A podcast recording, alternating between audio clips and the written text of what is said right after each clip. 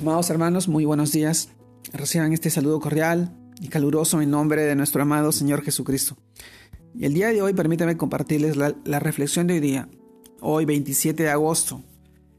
Y el título de hoy día es El deseo del corazón, el deseo del corazón de Dios. Y esto, este título nos lleva a reflexionar en el pasaje que leemos a continuación y esta vez lo encontramos en el libro Ezequiel capítulo 33 versículo 11.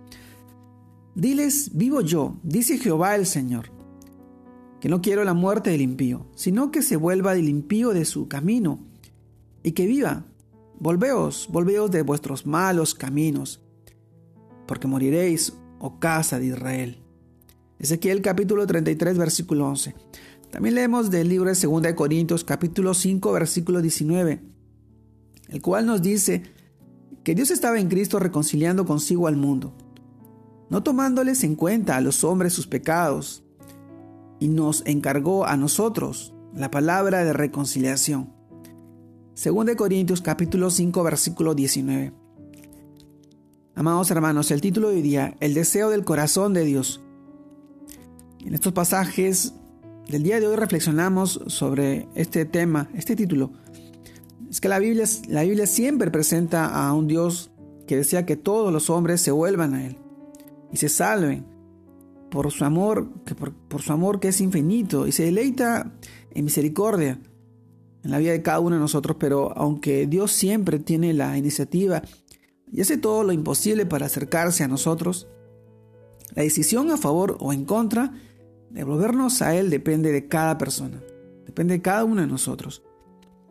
Dios deja muy en claro cuál es su propósito cuál es el propósito con la humanidad. Y el apóstol Pedro nos lo recuerda en 2 de Pedro capítulo 3 versículo 9. El Señor no retarda su promesa, según algunos la tienen por tardanza, sino que es paciente para con nosotros, no queriendo que ninguno perezca, sino que todos procedan al arrepentimiento. Amados hermanos, esto nos muestra la bondad y la paciencia de nuestro amoroso Dios, que está esperando que muchos conozcan el Evangelio y se conviertan por eso, aunque la promesa de su regreso está por cumplirse, el Señor sigue dando la oportunidad a este mundo para que se arrepienta. Amados hermanos, la responsabilidad final recae sobre cada uno de nosotros, pues el reino de Dios está abierto para todos sin exclusión. Aquellos que quieren entrar, porque han puesto su fe en el Hijo de Dios, nos hace reflexionar en que en el libro de Juan capítulo 3 versículos 17 y 18 nos dice porque no envió Dios a su Hijo al mundo para condenar al mundo, sino para que el mundo sea salvo por él.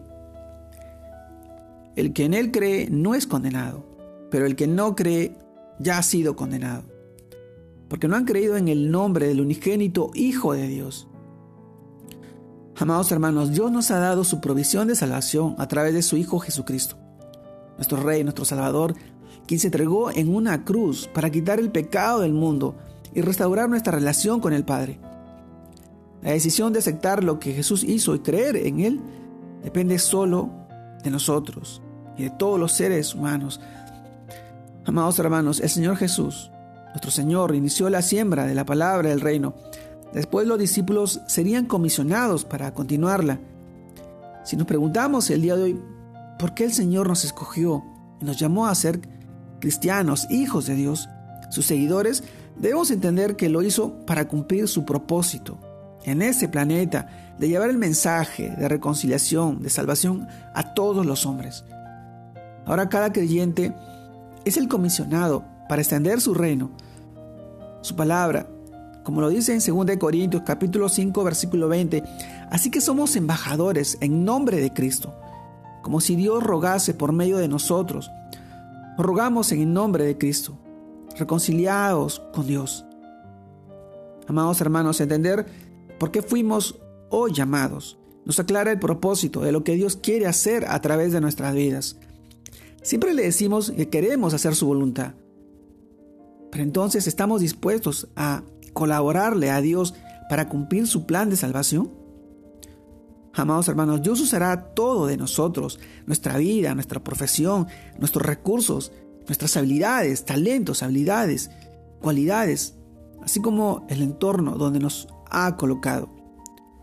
Amado hermano, pidámosle hoy a Dios que seamos sensibles a su voz, para que nos lleve a las personas que hoy necesitan de Él, de su Evangelio, de su palabra.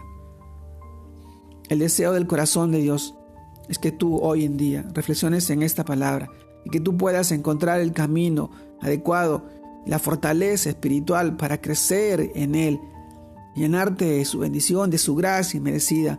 Y si eres embajador suyo, a través de ti, al llevar la palabra, el mensaje, las buenas nuevas de salvación en la vida, no solamente de tu familia y tus hijos, sino de las personas que están a tu alrededor, en el trabajo, en la calle, en cualquier lugar.